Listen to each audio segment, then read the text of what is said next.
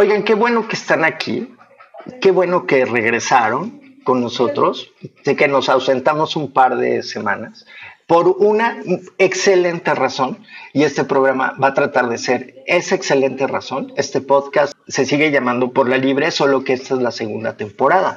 Le mando un abrazo hasta arriba a Charlie Massa. ¿Cómo está Charlie? Que nos tiene una sorpresota. Muchísimas, muchísimas gracias Alex por esta bienvenida. Efectivamente, arrancamos de nuevo nuestra segunda temporada del podcast Por la Libre.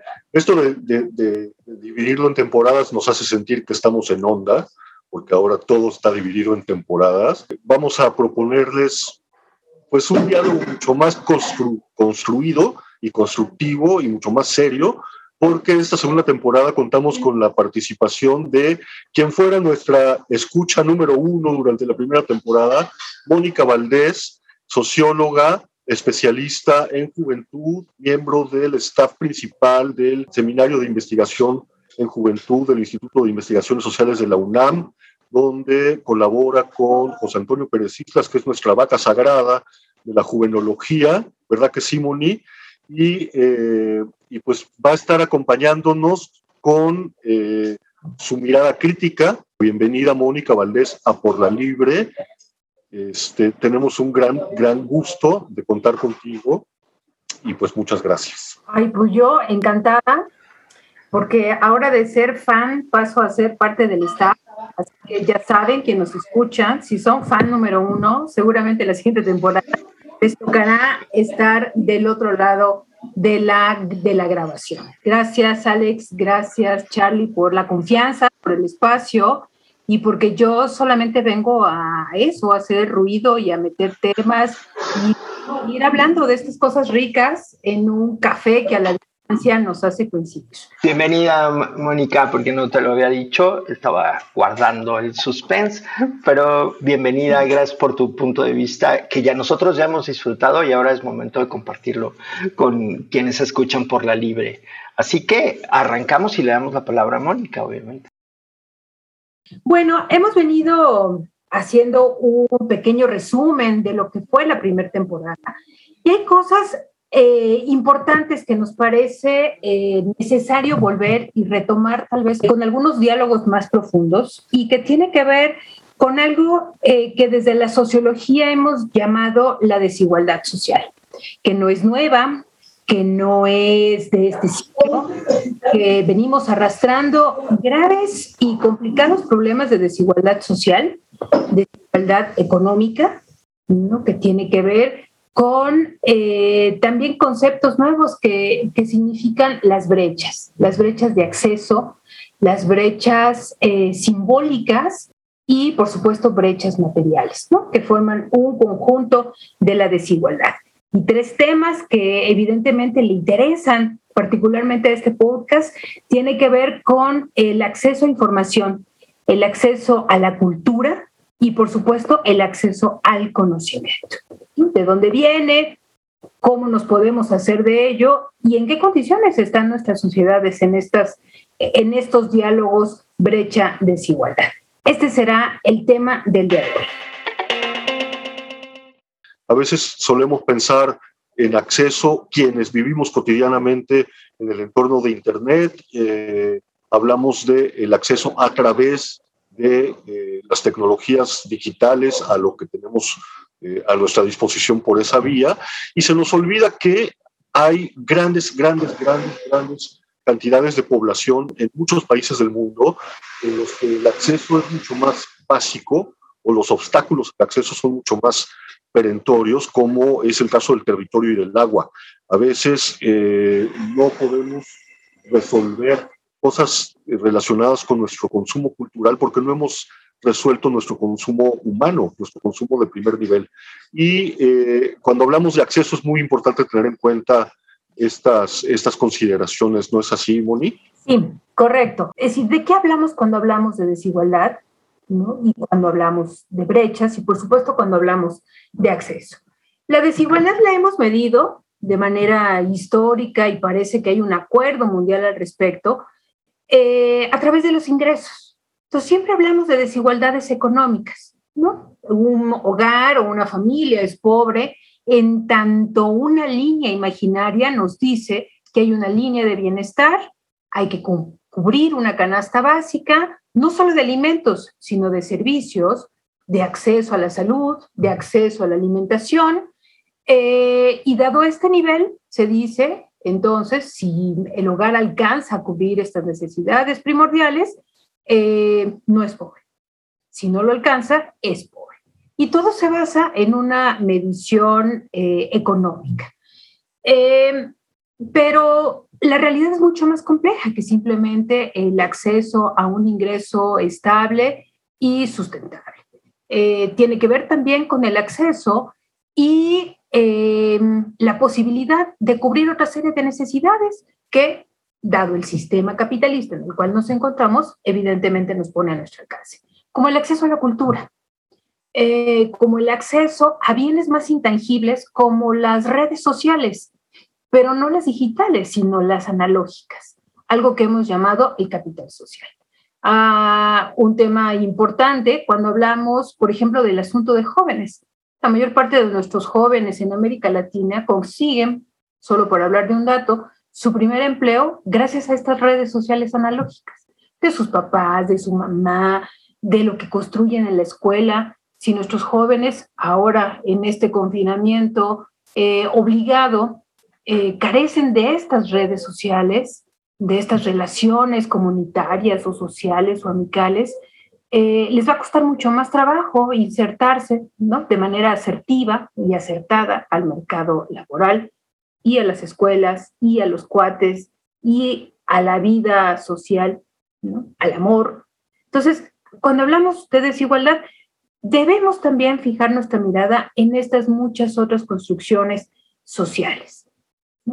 La, la afectividad es un nudo importante y también forma parte finalmente del, del mundo cotidiano de todas las personas. Entonces, fijemos nuestra mirada mucho más amplia en un mosaico mucho más Y, y, preguntarles, y quizá diferenciar entre desigualdad y brecha y cómo usamos esto como, obviamente, como herramientas para poder pensar sobre la realidad. Este, quería acotar nada más que el término brecha se utiliza en ciencias sociales básicamente después de los años 60, cuando se experimentó en el mundo anglosajón la diferencia de concepciones del mundo que tenían las personas adultas con respecto a las personas jóvenes.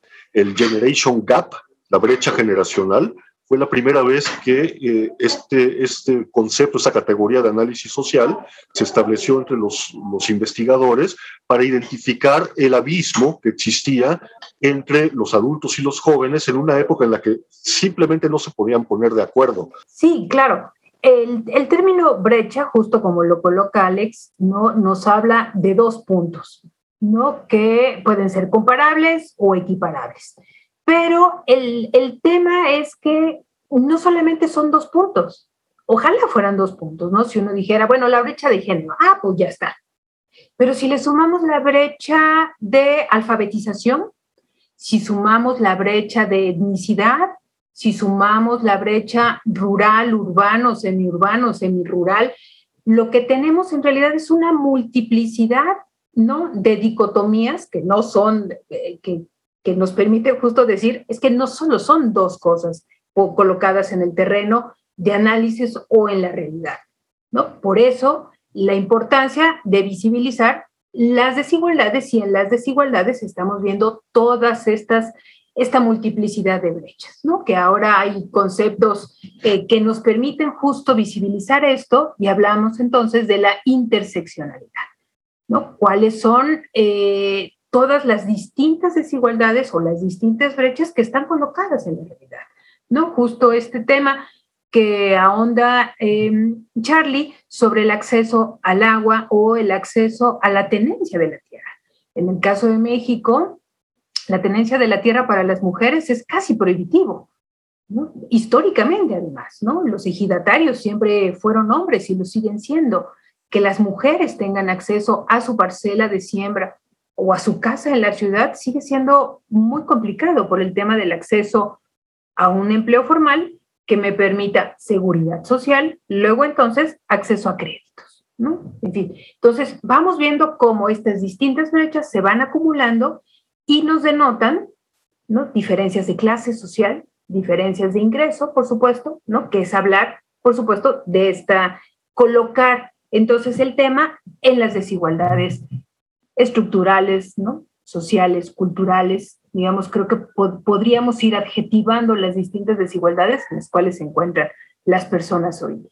Claro, y, parte del, problema es, está desde el enfoque de, cómo se recaban los datos a los que tenemos acceso para pensar en estas cosas. En mi área de, especialidad, digamos, en el mundo del Internet, es una de las cosas que revela, por ejemplo, un estudio muy interesante que les vamos a poner el link, que se llama ¿De qué hablamos cuando hablamos de acceso? que fue generado, coordinado por Gisela Pérez de Hacha. Y ella habla, sí, el problema es que la mayor parte de la información que tenemos sobre el uso de Internet, no viene eh, desde, desde cómo se recaba, no tiene una perspectiva de género, por ejemplo. Entonces hace aparecer, hay una famosa cifra de que más mujeres usan las redes sociales que los hombres, ¿no? Y esto solo es cierto en la generalidad, porque conforme tú vas adentrándote justo en las realidades de la desigualdad, vas viendo que a nivel rural las diferencias de acceso a Internet ¿no? se van volviendo abismales entre hombres y mujeres. ¿no? Muchas menos mujeres tienen acceso a Internet y tienen acceso a usar Internet. Y justo me encanta este esquema, esta manera de pensar de lo interseccional, porque por ejemplo con los jóvenes tenemos el problema de la cultura del miedo a Internet. Internet es riesgoso para las mujeres. No te pueden robar, te pueden violar porque vas a mostrar tu foto. ¿no? Y entonces se vuelve otra barrera para el acceso a Internet, el hecho de que los chicos y las chicas tengan que comportarse supuestamente de manera diferente.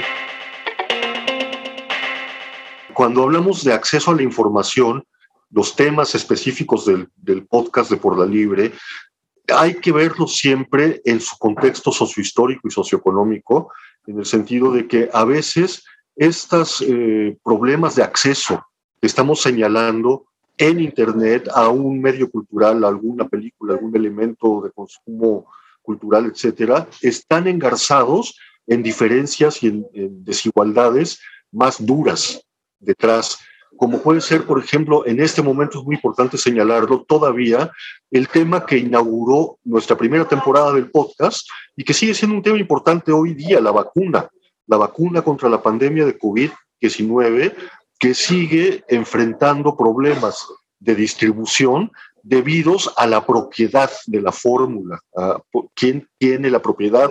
¿Quién puede hacer dinero mediante el uso de esta patente. Ya vamos a volver a hablar de patentes y de todas estas eh, distintas formas de propiedad que se dan en el ámbito de la información y la cultura, pero eh, señalar que la pandemia, la situación que seguimos viviendo en este momento, si bien ya parece no ser opción el cierre, como lo fue en un primer momento de la, de la pandemia, eh, la vacuna sigue siendo un elemento de riqueza al que no todo el mundo tiene acceso. Y eso justo demuestra finalmente una, una desigualdad mucho más estructural que no solamente tiene que ver con acceso a la salud, sino con las economías de los países. Por supuesto, el tema, eh, este tema de acceso a información, a conocimiento, a cultura, ¿Cómo llego yo a la información, sea a través de cualquier medio para la toma de decisiones? Poder tomar decisiones sobre si me vacuno o no me vacuno tiene que ver con muchas otras cosas, no solamente conocimiento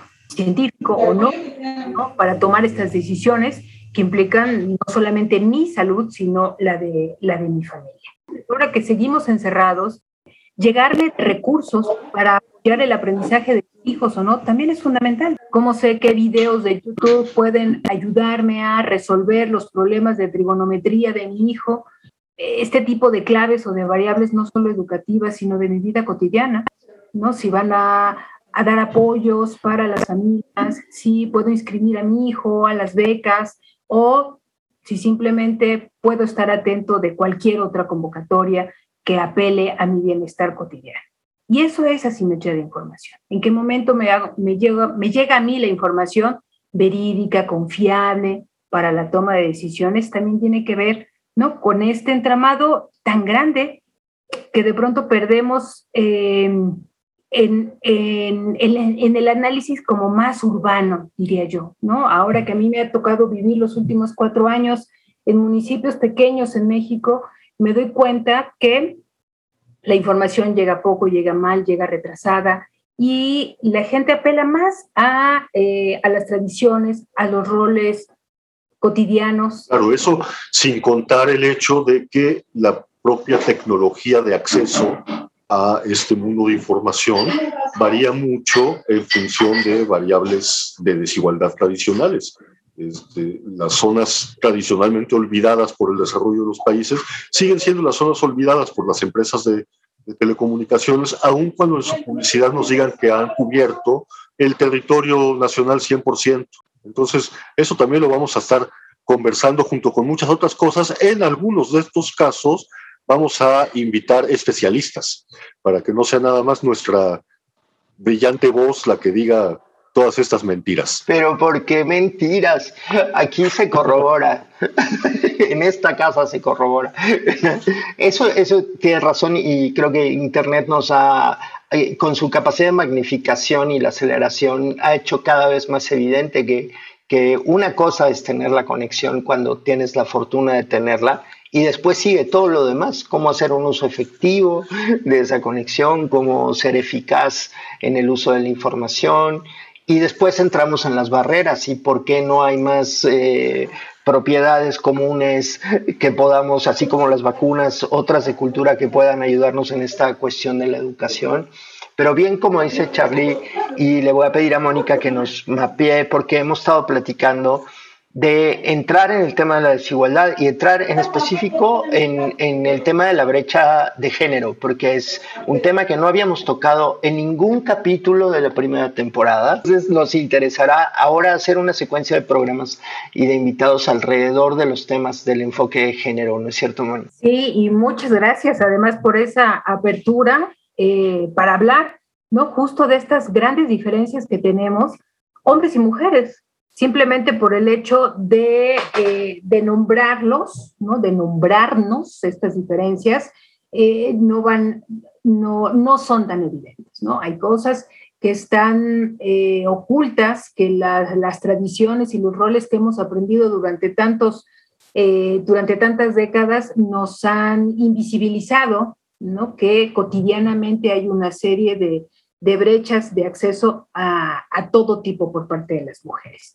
Y eh, justo la tecnología es una de ellas, ¿no? Eh, además acudimos, me parece a mí, a, una, a un parteaguas.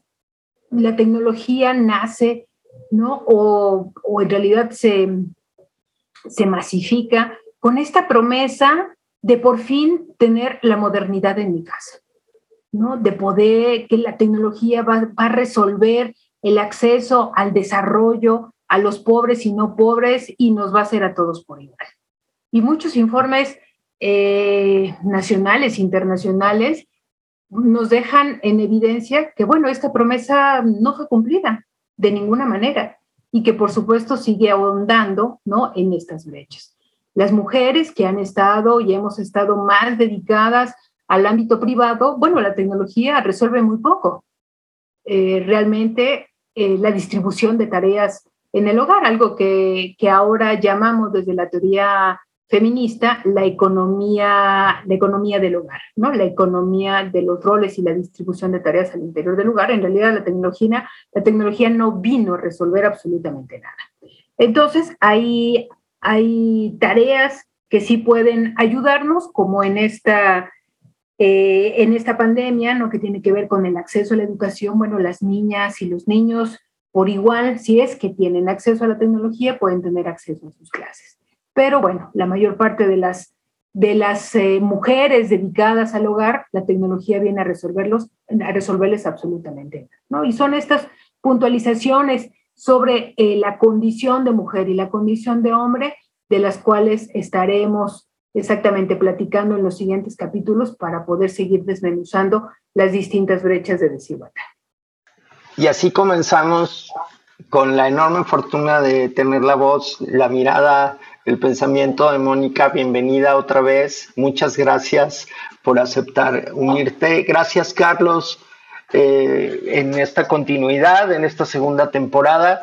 Acuérdense que aquí donde alcanzan los frijoles para muchos en estas, en estas reuniones, así que comenten, mándenos sus comentarios, critíquenos, denos hasta por debajo de la lengua que, y pues nos regresaremos también eh, a través de estos canales que mientras la tecnología nos permita seguir charlando, aquí estaremos haciendo por la libre, ¿o no, Charlie?